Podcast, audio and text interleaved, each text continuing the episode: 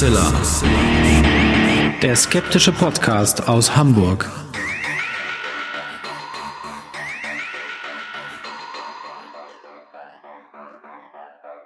Hallo und herzlich willkommen zum 209. Mal bei Huxella, dem skeptischen Podcast aus Hamburg. Wie immer bei mir meine wunderbare Frau Alexa. Und die sagt natürlich auch Hallo und bei mir ist wie immer der wunderbare Alexander Hoaxmaster.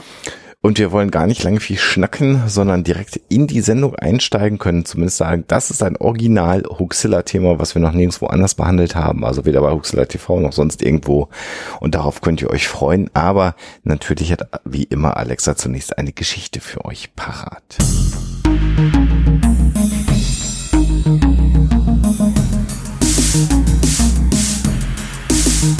Die Story der Woche. Die heutige Geschichte, so viel, so ungewöhnlich, hat nichts mit dem Thema, das wir nachher behandeln werden, zu tun. Ähm, ab und zu passte das ja mal, dieses Mal ist es ein bisschen anders. Äh, wir begeben uns ähm, äh, sozusagen in äh, die Gefilde von Schülern, die sich ständig in Geldnot äh, befinden. Ich kann das sehr gut nachvollziehen äh, und die dann natürlich auf ungewöhnliche Art und Weise zu Geld kommen möchten und dabei auch schon mal das verpfänden, was sie so zur Verfügung haben. Und bei dem Schüler, bei dem es sich, äh, um den es sich heute dreht in der Geschichte, äh, war das ein Sturzhelm, den er zum Mopedfahren benutzt hat. Das Moped selber scheinbar wollte er nicht äh, verpfänden. Das war ihm wohl zu lieb und teuer er aber den Sturzhelm, den hat er zum Pfandleiher gebracht. Das Problem war nur, dass der Pfandleiher gesagt hat, ist ja schön und gut, was du da dabei hast, Junge. Aber es hat mich noch nie in der ganzen Zeit, in der ich dieses Geschäft betreibe, irgendjemand danach gefragt, hier einen Sturzhelm kaufen zu wollen. Insofern tut mir furchtbar leid. Äh, da kannst du auch genauso gut wieder gehen und das Ding mitnehmen. Gesagt, getan. Äh, das hieß aber nicht, dass der Junge dann auch aufgegeben hat. Der hat nämlich seine ganzen äh, Kollegen und Kumpels ähm, mobilisiert und hat denen gesagt, sie sollen noch mal bei eben jenem Pfandleiher vorbeischauen, immer mal so verteilt auf die nächsten Tage, immer mal hier einer, mal da einer und dann nach einem Sturzhelm fragen, den sie gerne kaufen möchten. Das haben die dann natürlich netterweise auch gemacht, weil sie das erstmal irgendwie witzig fanden und dann natürlich ihrem Kumpel helfen wollten. Und jedes Mal, wenn also dieser Pfandleiher nach einem Sturzhelm gefragt wurde, musste er leider zugeben, dass er sowas nicht vorrätig hätte. Und dann wiederum einige Tage später ist dann der junge Mann noch einmal in jenes Geschäft gegangen und hat dort wieder seine Ware angeboten. Er wurde schon freudig begrüßt vom Inhaber des Pfandleihgeschäftes. Der hatte quasi schon auf ihn gewartet, wurde natürlich auch wiedererkannt. Und der Sturzhelm konnte den Besitzer wechseln. Allerdings ist es damit auch gewesen, äh, die Geschichte, denn natürlich äh, ist nie wieder jemand vorbeigekommen in dieses Pfandleihgeschäft und hat tatsächlich einen Sturzhelm kaufen wollen. Insofern wird er wahrscheinlich drauf sitzen geblieben sein.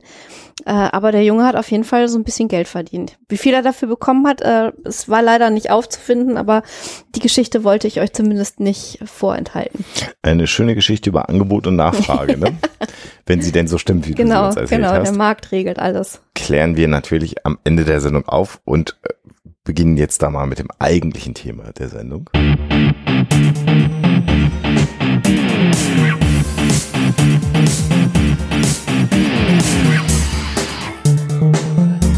Thema der Woche. In der letzten Oktoberwoche des Jahres 1895 hatte sich ein dicker, gelber Nebel über London festgesetzt.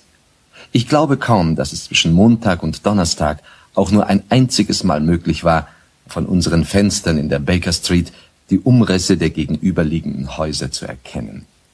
Den ersten dieser Nebeltage verbrachte Holmes damit, ein genaues Personen- und Sachverzeichnis seines riesigen Nachschlagewerkes herzustellen. Den zweiten und dritten beschäftigte er sich geduldig mit dem Gebiet, das er vor kurzem zu seinem Steckenpferd erhoben hatte, der Musik des Mittelalters.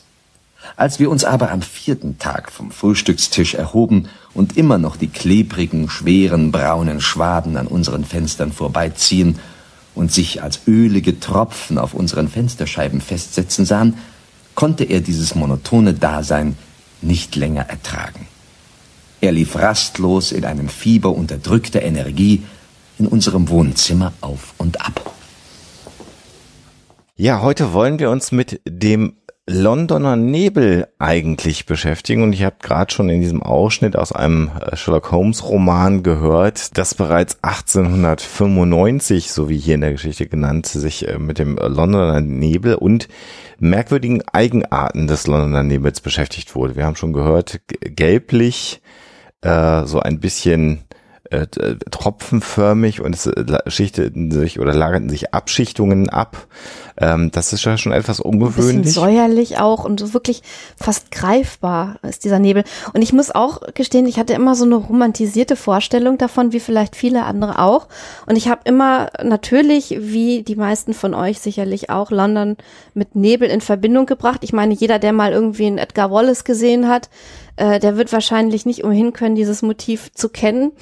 Äh, aber was tatsächlich dahinter steckt und dass, dass die Dinge, die dahinter stecken, auch wirklich katastrophale Ausmaße annehmen konnten, das wusste ich nicht. Und ich bin sehr froh, dass wir dieses Thema recherchiert haben, weil ich da wirklich äh, nochmal so äh, ein ganz anderes Thema äh, gefunden habe und sehr viel dazugelernt habe. Gut, der eine oder andere wird jetzt sagen, hä, Nebel, das ist äh, Wasser, was sich äh, niederschlägt bei bestimmten Witterungsbedingungen und dann äh, sieht man eben die Wassertröpfchen genau. London über dem Fluss. Genau. Ja, warum auch nicht? Warum redet die Hoax Mistress mhm. jetzt so komisches Zeug? Mhm. Wir wollen tatsächlich auf einen konkreten Anlass äh, kommen, und zwar einem Anlass aus dem Jahr 1952, also nach Ende des Zweiten Weltkrieges, in dem tatsächlich der Londoner Nebel ähm, oder vielmehr, um es präziser zu sagen, dann eine Smog-Situation ähm, mehrere tausend Menschen das Leben gekostet hat. Ähm, das wird gelegentlich auch als Killer Fog oder Killer Smoke oder der Todesnebel von London bezeichnet, je nachdem, wo man gerade nachschlägt. Und wenn ich sage mehrere tausend, und mich da nicht festlege, dann liegt das daran, dass zunächst mal zur damaligen Zeit die Untersuchung die Todeszahl auf 4000 Tote durch dieses Smog-Ereignis äh, festgelegt haben. Neuere Untersuchungen, die sich intensiv mit dem Thema beschäftigt haben, gehen aber heute davon aus, dass bis zu 12.000 Menschen äh, an diesem großen Smog, an diesem Killernebel in London gestorben sind. Und wir befinden uns hier nicht mehr in der Story der Woche. Das heißt, das sind jetzt gerade tatsächlich Fakten, so merkwürdig wie, klingen, wie das klingen mag. Und wir wollen euch jetzt gerne erzählen, was es denn damit auf sich hat. Vielleicht können wir ja starten, indem wir so eine Situationsbeschreibung geben und dann auf die Gründe zu sprechen kommen und dann vielleicht auch noch über die Nachwirkungen und auch die Regierungsbeteiligung an dem Ganzen zu sprechen kommen und natürlich ähm, äh, mal aufrollen, wie lange es sowas schon gegeben hat, so oder so ähnlich. Äh, eine Geschichte habe ich gelesen im Zuge der Recherchen, die hat es mir besonders plastisch vor Augen geführt, wie sich das Ganze abgespielt haben mag. Äh, da ging es um eine Balletttänzerin, die mit ihrem Verlobten äh, irgendwie in der Stadt feiern ist am Abend äh, und dann spät abends sich auf den Heimweg macht. Sie müssen das Auto stehen lassen, weil sie beschreiben, dass sie auf den Nebel zufahren wie auf eine Wand. Also von jetzt auf gleich geht nichts mehr. Ähm, sie haben dann noch versucht, weiterzufahren, indem dann jemand ausgestiegen ist, vor dem Auto gelaufen ist, damit dann sozusagen der Fahrer ein bisschen Orientierung hatte. Und die Frau ist dann ausgestiegen, geht vor dem Auto und beschreibt dann, dass ihr Verlobter ihr teilweise zugerufen habe, er könne sie nicht sehen, obwohl sie direkt vor dem Auto gegangen ist. Äh, sie werden dann von dem Auto, von dem anderen Auto überholt ziemlich schnell. Das fährt dann halt weiter und verschwindet im Nebel. Und kurze Zeit später kommen sie an dem Baum vorbei und sehen dann, dass eben jenes Auto da zerschmettert am Baum steht. Der Fahrer ist weg, keine Ahnung. Ähm, auf jeden Fall hat dieses Auto wohl ähm, den Baum nicht rechtzeitig umfahren können und ist dann wieder gegengeknallt. Und dann kommen sie zu Hause an und gehen dann schlafen und so weiter und stellen fest, dass die komplette Unterwäsche, damals hat man ja vermutlich eher so helle Unterwäsche getragen, also schwarze Spitze ist da wahrscheinlich nicht so äh, verbreitet gewesen, dass die Unterwäsche sich komplett schwarz verfärbt hat. Das heißt also, dieser Nebel, durch den sie da durch mussten, ist durch die Kleidung gedrungen und hat dann, im, also die Haut war schwarz, ähm, die Kleidung war schwarz, alles komplett. Genau, das ist die Geschichte von Barbara Fuster, die du hier gerade schilderst, äh, die die BBC auf ihrer Newsseite zum 50-jährigen äh, Jahrestag dieses Ereignisses äh, herausgesucht hat. Also wer das dann nochmal nachlesen möchte, da werden wir sicherlich unter der Folge diesen Link auch setzen. Soll nur heißen, dass es tatsächlich ein Augenzeugenbericht eines noch lebenden, Mhm, einer, also. einer noch lebenden Augenzeugin, die dieses Ereignis mitgemacht hat. Und äh, das ist vielleicht schon mal ganz stimmungsvoll. Die Berichte gehen äh, immer dahin, dass es entweder hieß, man konnte seine eigene Hand nicht mehr sehen, wenn man den Arm ausgestreckt hat, oder dass man sogar seine Füße nicht sehen konnte. Äh, so schlimm war dieser Nebel oder dieser Smog in London. Und das sind Vorstellungen, die sind schon echt harsh. In einem Theater, dessen Name mir jetzt partout nicht einfallen will, Saddlers, Saddlers, hm, hm, hm, können wir gleich nochmal nachschlagen, sag's mir, wenn ich's, wenn du es findest, ähm, musste die Aufführung einer Oper unterbrochen werden. Äh, La Traviata wurde da gegeben an diesem Abend und im Gebäude war der Nebel so dicht, dass man aus dem Zuschauerraum die Bühne nicht mehr sehen konnte. In einem Gebäude. Mhm. Das äh, sollte man sich vielleicht auch, wenn man darüber nachdenkt, mal äh, vor Augen führen. Sellers Wells Sadler's Theater Wells, war das. Äh, genau. Gleiches wird von einigen äh, Kinos, Kinos, berichtet, genau. wo Mhm. man die Filme nicht scha schauen konnte. Und ein auch ein, ein Sportereignis wurde abgesagt, weil man den Platz für nicht bespielenswert ähm, äh, gele- festgelegt hat. Ja, also äh, das, das klingt jetzt erstmal alles sehr, sehr verrückt. Äh, vielleicht grenzen wir die Zeit noch etwas Mhm, genauer ein, genau. in, in dem dieses äh, Ereignis stattgefunden hat. Und zwar reden wir vom frühen Dezember des Jahres 1952. Und um noch genauer zu sagen, äh, begann dieser Great Fog äh, of London oder dieser Great Smog of London am Freitag, dem 5. Dezember und hielt bis zum 9. Dezember 1952 bis zum Dienstag. So typischerweise wird berichtet, dass ab mittags freitags sich das wirklich zugezogen hat.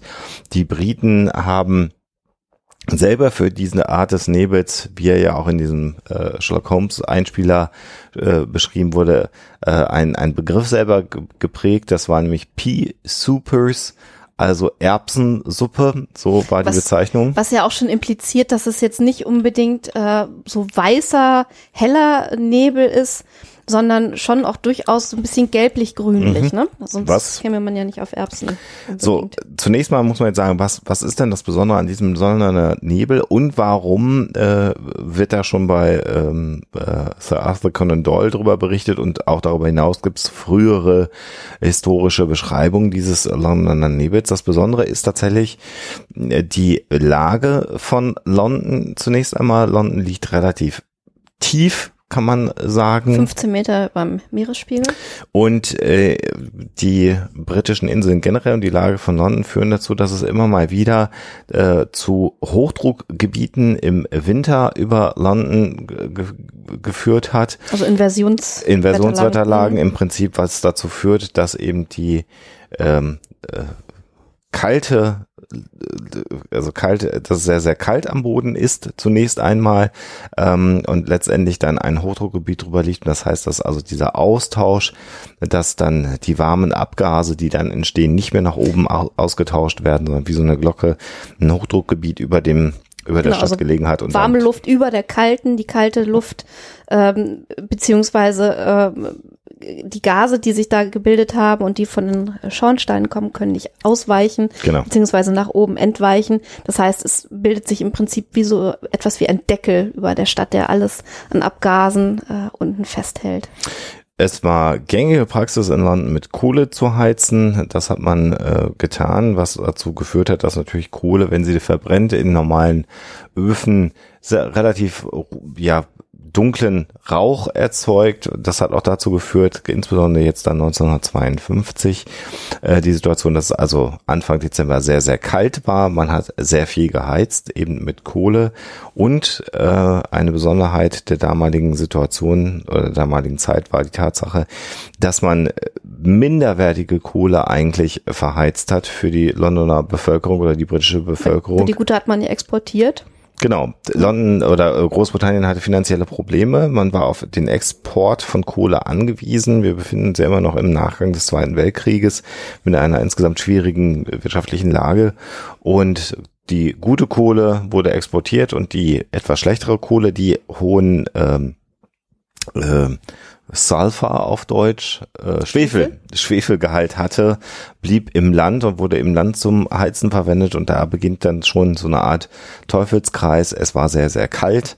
Die Menschen haben viel Kalt mit, und feucht. Feu- kalt und feucht, haben viel mit äh, der schwefelhaltigen, minderwertigen Kohle geheizt und es begann sich eine äh, Inversionswetterlage zu bilden, was dann dazu geführt hat, dass ab dem 5. Dezember diese ja Schwefel geschwängerte Luft, die dann durch bestimmte ähm, äh, chemische Prozesse sogar noch dann am Ende Schwefelsäure enthalten Genau, also hat. Stickstoffdioxid, äh, Schwefeldioxid reagieren mit Wasser, also mit diesen Wassertröpfchen, äh, Nebel ähm, äh, zu Schwefelsäure und diese Partikel, diese Schwefelsäure hat sich ähm, besondere, im Besonderen nochmal durch den Katalysator der Rußpartikel in der Luft äh, stärker gebildet. Und äh, als dann die Wassertröpfchen schließlich verdampft sind, blieb dann die Schwefelsäure in ziemlich hoher Konzentration übrig. Und das haben die Leute dann tatsächlich eingeatmet. Das ist im Prinzip wie ein Giftgasangriff, kann man fast sagen. Also die Leute sind auf offener Straße äh, mit Atemnot zusammengebrochen. Ambulanzen, also Krankenwagen konnten nicht mehr durchkommen. Das heißt, die Leute mussten sich zu Fuß in die Krankenhäuser kämpfen. Und ähm, das war also wirklich eine Situation, die hatte schon apokalyptische Ausmaße. Und das bei einer Bevölkerung, die im Prinzip gerade erst den Zweiten Weltkrieg und die Bombenangriffe überstanden hatte. Also es war schon das Grauen. Interessanterweise gab es aber keinerlei Paniksituationen, ähm, was wahrscheinlich auch daran lag, dass niemand so wirklich den Rundumblick dafür hatte, wie die Situation insgesamt sich dargestellt hat. Denn du hast gerade schon diese etwas längere Perspektive geschildert. Zunächst war es mal wieder eine Pea Soup, die war man gewöhnt. Ähm, es war allerdings auch so, dass es extrem windstill war an diesem 5. Dezember und in den weiteren Tagen ja auch, was eben dazu geführt hat, dass diese Lage oder dieser Smog tatsächlich vier Tage lang anhalten konnte, bis dann erstmal wieder Wind aufkam, der das aufgelöst hat. Ja, das war im Prinzip wie, ein- wie ein Teufelskreis, kann man sagen. Also äh, die Leute haben geheizt, äh, es waren Rußpartikel in der Luft, das Sonnenlicht konnte nicht äh, ordentlich durchdringen, so dass sich dann die Luftschichten endlich wieder vermischen konnten und diese Inversionswetterlage sich hätte auflösen können. Ähm, dadurch, dass es wahnsinnig kalt war und ähm, durch die Inversionswetterlage und das mangelnde Sonnenlicht wurde es natürlich noch kälter, haben die Leute noch mehr geheizt und insofern hat sich die ganze Situation ähm, dann so verstärkt, dass es, ich glaube, am schlimmsten war es am 6. Dezember tatsächlich und dann äh, schlimm bis zum 8., 9., wo es sich dann am 9. Äh, endlich wieder aufgelöst hat, vor allen Dingen auch durch Südwestwinde, die dann ähm, diese Inversionswetterlage auflösen konnten.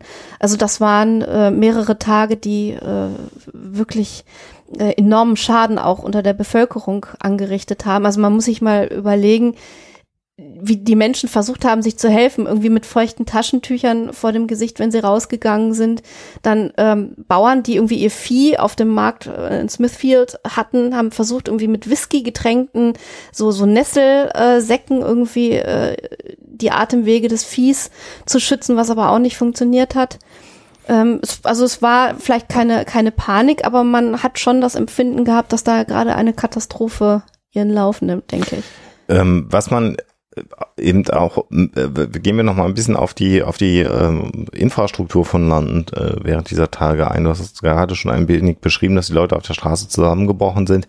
Tatsächlich war es so, dass der Flugverkehr eingestellt wurde. Der Flughafen in Heathrow äh, wurde nicht mehr angeflogen, war gesperrt. Äh, ein Großteil der Züge fuhr nicht mehr. Was noch fuhr, was die Situation aber tatsächlich nicht wesentlich besser machte, waren die äh, Dieselbusse, die Doppeldeckerbusse. waren relativ neu. Die hat man neu eingeführt. Kurz davor gab es noch eine elektrische Straßenbahn. Die hatte man zugunsten der Dieselbusse abgeschafft. Äh, d- den Dieselskandal hatten wir gerade. Die hatten sicherlich noch gar keine Katalysatoren oder solche Dinge, sondern die haben ordentlich zur Luftverschmutzung auch noch beigetragen, die Dieselbusse. Die fuhren tatsächlich noch, aber man muss sich jetzt vorstellen, dass diese Dieselbusse, wir haben schon gesagt, wenn man seinen Arm nicht sieht, gar nicht mehr selber sehen konnten, wo sie lang fuhren, sondern da war es dann so, dass die Schaffner, die es zur damaligen Zeit noch in den Bussen gegeben hat, mit Fackeln zum Teil vor dem Bus hergelaufen sind, um dem Bus den Weg zu leiten. Ähm, Oder dann aus dem, entweder aus der Tür rausgucken mussten, äh, die offen war, rechts oder links aus dem Fenster aus dem offenen, weil die, die Scheiben sich auch quasi so zugesetzt haben, als wären sie mit Farbe beschmiert worden. Ja. Und in diesem Chaos dann eben Menschen, die auf der Straße zum Teil zusammenbrechen, aber auch viele Menschen, die natürlich zu Hause äh, große Probleme bekommen haben, insbesondere diejenigen, die die Wettersituation war ja grundsätzlich und die Luftqualität von London war ja jetzt nicht großartig, äh, auch äh, in den vorherigen Jahren. Das heißt, es gab viele Bronchitis erkrankte Menschen, viele Menschen mit äh, COPD äh, in, in London, mit also einer chronischen Lungenerkrankung. Ähm, und äh, die kamen jetzt zu Hause äh, gar nicht mehr hoch, weil natürlich, du hast schon, vorhin schon geschrieben, in einem Theater, das eingedrungen ist, in ein Kino eingedrungen ist, natürlich auch in die privaten Wohnungen äh, dieser Smog eingedrungen ist.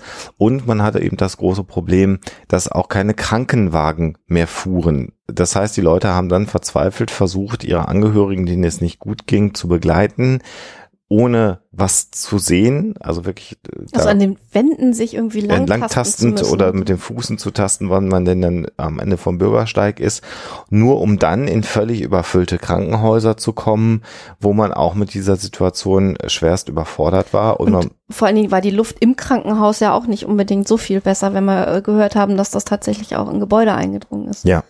Also insgesamt eine, äh, ja, du hast schon das Wort apokalyptisch benutzt, also wirklich eine dramatische Situation. Interessanterweise trotzdem äh, immer wieder auch die Berichte, dass die Londoner per se erstmal ganz ruhig geblieben sind, weil das scheinbar normal war.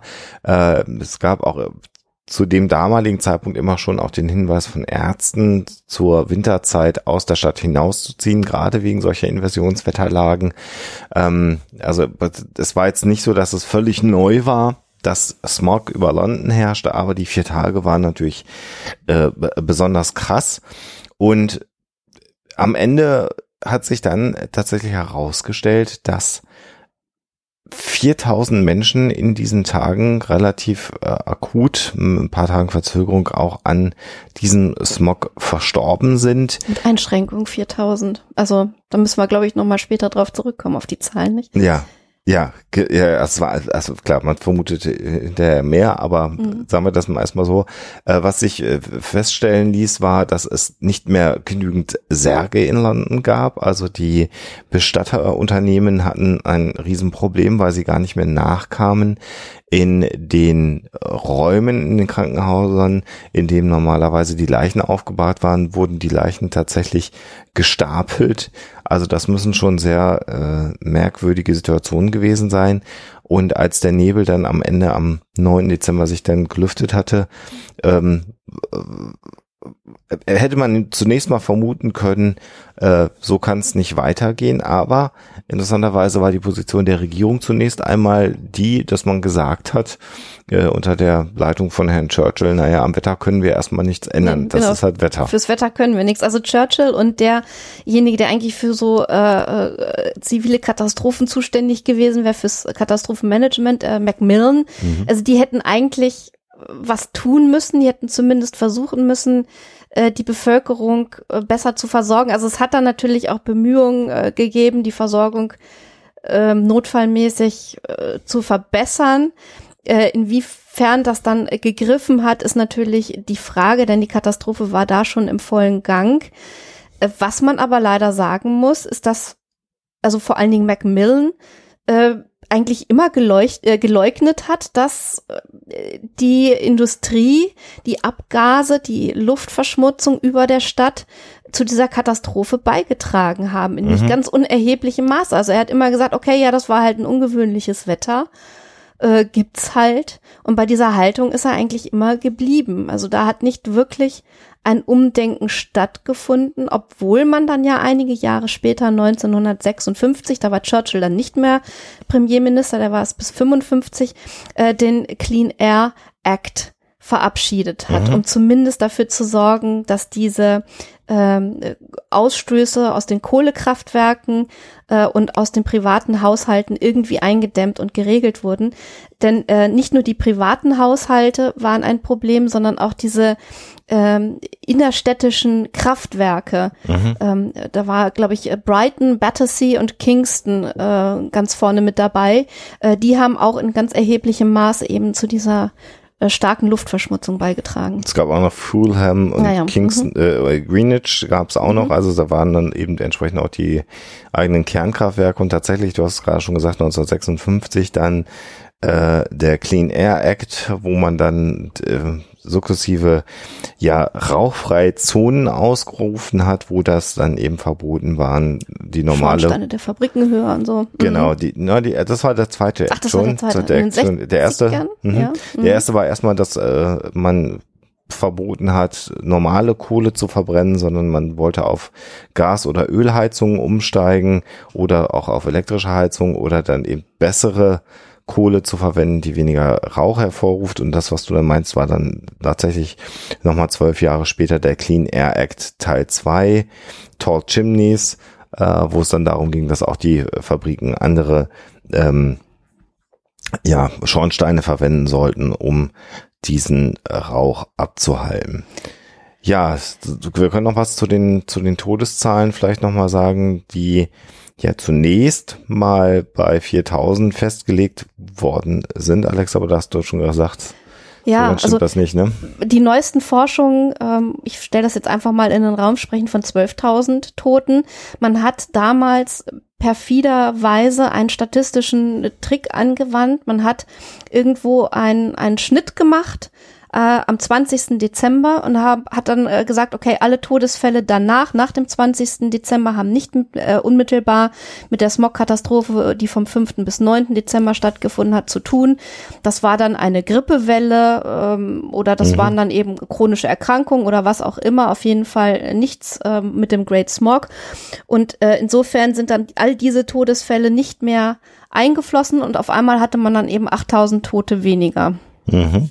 und ist dann auf diese 4000 gekommen. Genau, und man hat dann zunächst gesagt, das sei eine Influenza-Epidemie gewesen, du hast es gerade schon gesagt, aber heutige Forscher haben halt festgestellt, dass es eine derartige Influenza-Epidemie offensichtlich nicht gegeben hat, sondern dass diese Toten, Die hätte ja auch ein riesiges Ausmaß haben müssen. Also 8000 Tote durch Influenza. genau, die Spätfolgen dann letztendlich äh, erfolgt sind. Jetzt fragt man sich natürlich, warum sterben denn Menschen tatsächlich an, an Smog?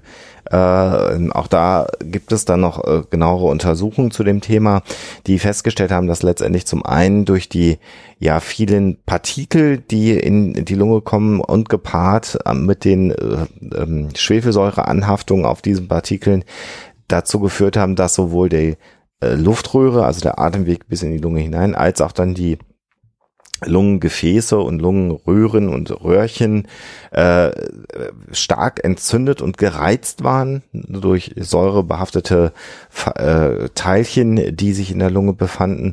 Das hat dann dazu geführt, dass in einem Entzündungsprozess extrem viel Schleim aufgetreten ist. Und dieser Schleim hat dann eben verhindert, dass weiter Sauerstoff aufgenommen werden konnte. Und darin sind die allermeisten äh, Menschen gestorben. Insbesondere natürlich die, die eh schon Probleme mit der Lunge hatten.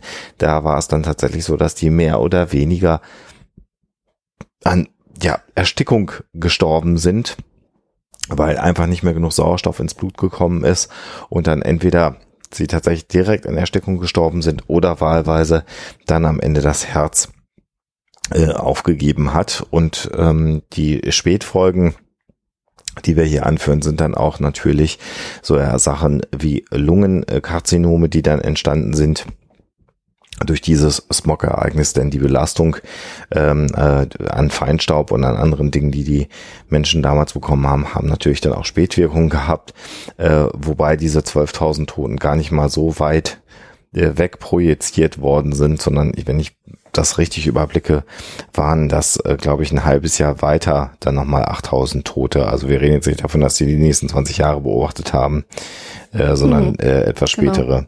Also ich meine, die Zeit war ungefähr ein halbes Jahr später noch, die man mit reingerechnet hat. Ja, äh, jetzt ist noch mal die Frage vom Anfang, äh, ist denn der Londoner Nebel nun äh, etwas Romantisches oder eher etwas, äh, ja, so also ein versteckter Killer oder war vielleicht 1952 doch das erste Ereignis seiner Art? Und diese Frage müssen wir leider mit Nein beantworten. Es hat solche äh, Katastrophen in nicht ganz so krasser Form, aber bereits vorher gegeben. Äh, Also es gibt da tatsächlich Beispiele aus dem späten 19. Jahrhundert, äh, wo es äh, wirklich Pea Super gegeben hat, die Todesopfer gefordert haben und die wirklich unangenehm und grausig waren. Auch aus anderen Ländern gibt es Beispiele. Von diesen Beispielen hätte man eigentlich ähm, schon 1952 äh, profitieren können. Äh, es gab nämlich ein Ereignis in Belgien, was äh, relativ ähm, ja schlimm gewesen ist auch, also was äh, wirklich äh, große gesundheitliche Probleme verursacht hat äh, in der Bevölkerung. Und ähm, daraufhin hat man tatsächlich ähm, das auch von London aus untersucht, diese Smog-Katastrophe, und hat dann aber ähm, sich gesagt, okay, wir müssen jetzt nicht unbedingt handeln. Ähm, Experten haben zwar gesagt, sowas könnte auch in unserer Stadt passieren und dann ungefähr 3200 Tote fordern, aber äh, ein Handeln oder Gesetzesänderungen oder so sind jetzt nicht unbedingt nötig. Gucken wir einfach mal. Und wenig später hat es dann tatsächlich dann auch London erwischt. Ja, heute könnte man jetzt meinen, man ist ein ganzes Stückchen weiter. Äh, wir in Deutschland äh, haben selten mit Smog-Ereignissen zu tun, beziehungsweise schon bei geringen, in Anführungsstrichen, Werten wird Smog-Alarm ausgelöst.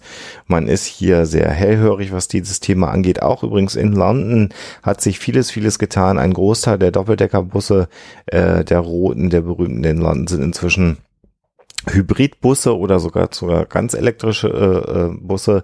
Äh, generell hat man ja auch ein sehr strenges Mautsystem für die Londoner Innenstadt eingeführt. Wobei, äh, nochmal einhaken, um nochmal einhaken zu wollen, 1991 das letzte große Smog-Ereignis gewesen ist in London.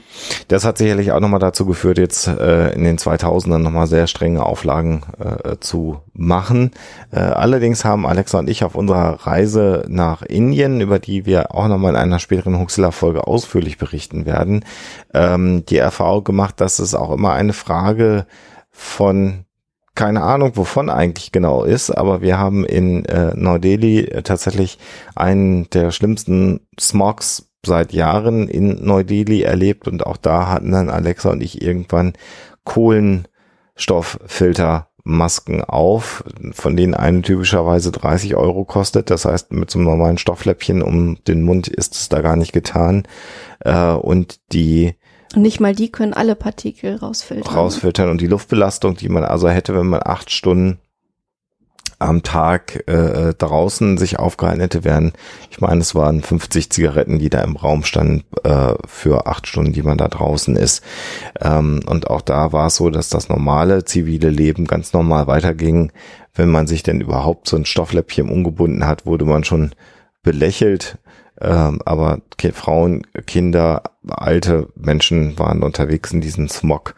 Und ähm, auch vor diesem Hintergrund das selber mal zu erlebt haben, zu haben, weil man sagt, naja, wenn die Luft so schlecht ist, da muss man doch auch reagieren. Das hat sicherlich auch etwas mit dem Mindset zu tun, den ja, man hat, mit Mindset, der Einstellung. Aber in London, also im Falle London, auch sicherlich mit wirtschaftlichen Interessen. Also es haben Regierungsmitglieder auch ganz klar gesagt, ähm, okay, wir könnten jetzt irgendwie die Gesetze ändern, aber wir sehen es auch irgendwie nicht ein, die Notwendigkeit. Und übrigens muss man auch mal gucken, dass da wirtschaftliche Faktoren zu bedenken sind. Also ist halt immer so die Frage, ne? Da wird dann irgendwie die öffentliche Gesundheit äh, gegen solche Interessen abgewogen und manchmal zieht die dann eben den kürzeren.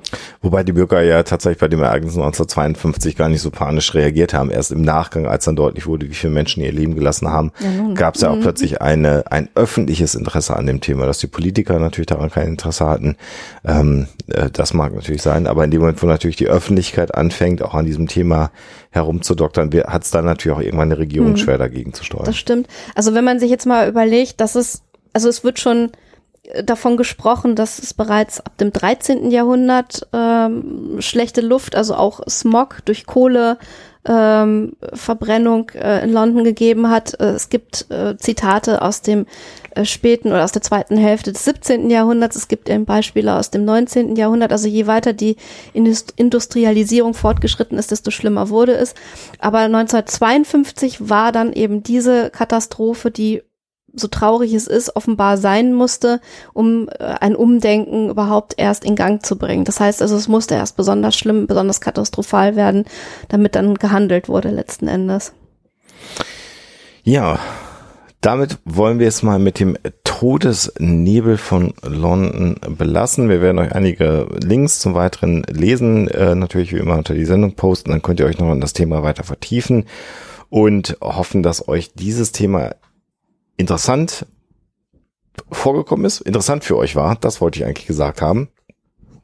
Und wollen natürlich jetzt am Ende der Sendung nochmal erfahren, was dann jetzt mit diesem Sturzhelm-Nachfrage-Angebotsding es auf sich hat und ob Alexa sich das ausgedacht hat oder ob es sich dabei um eine wahre Geschichte handelt. Die Auflösung.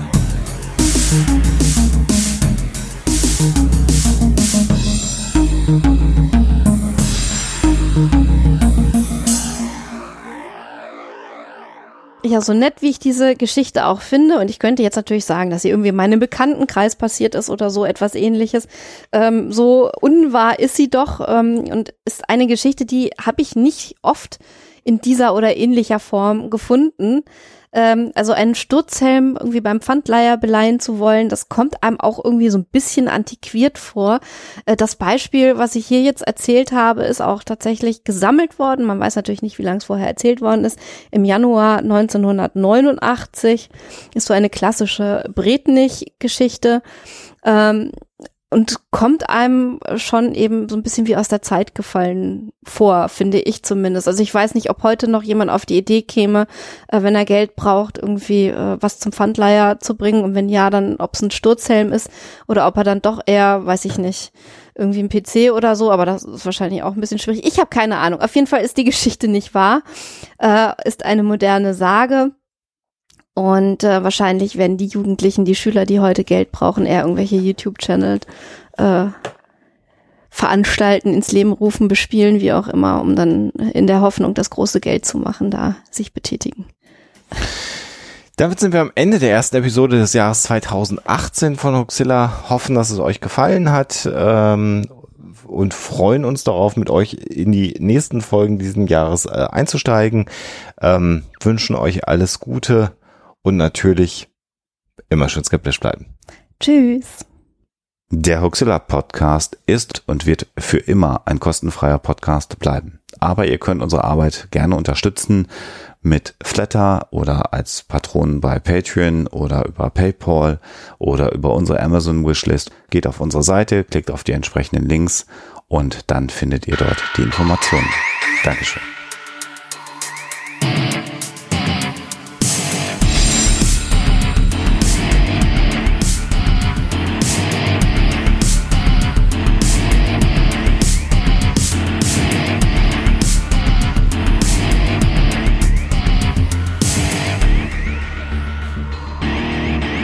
Schickt Fragen, Anmerkungen oder Feedback an info@huxilla.de.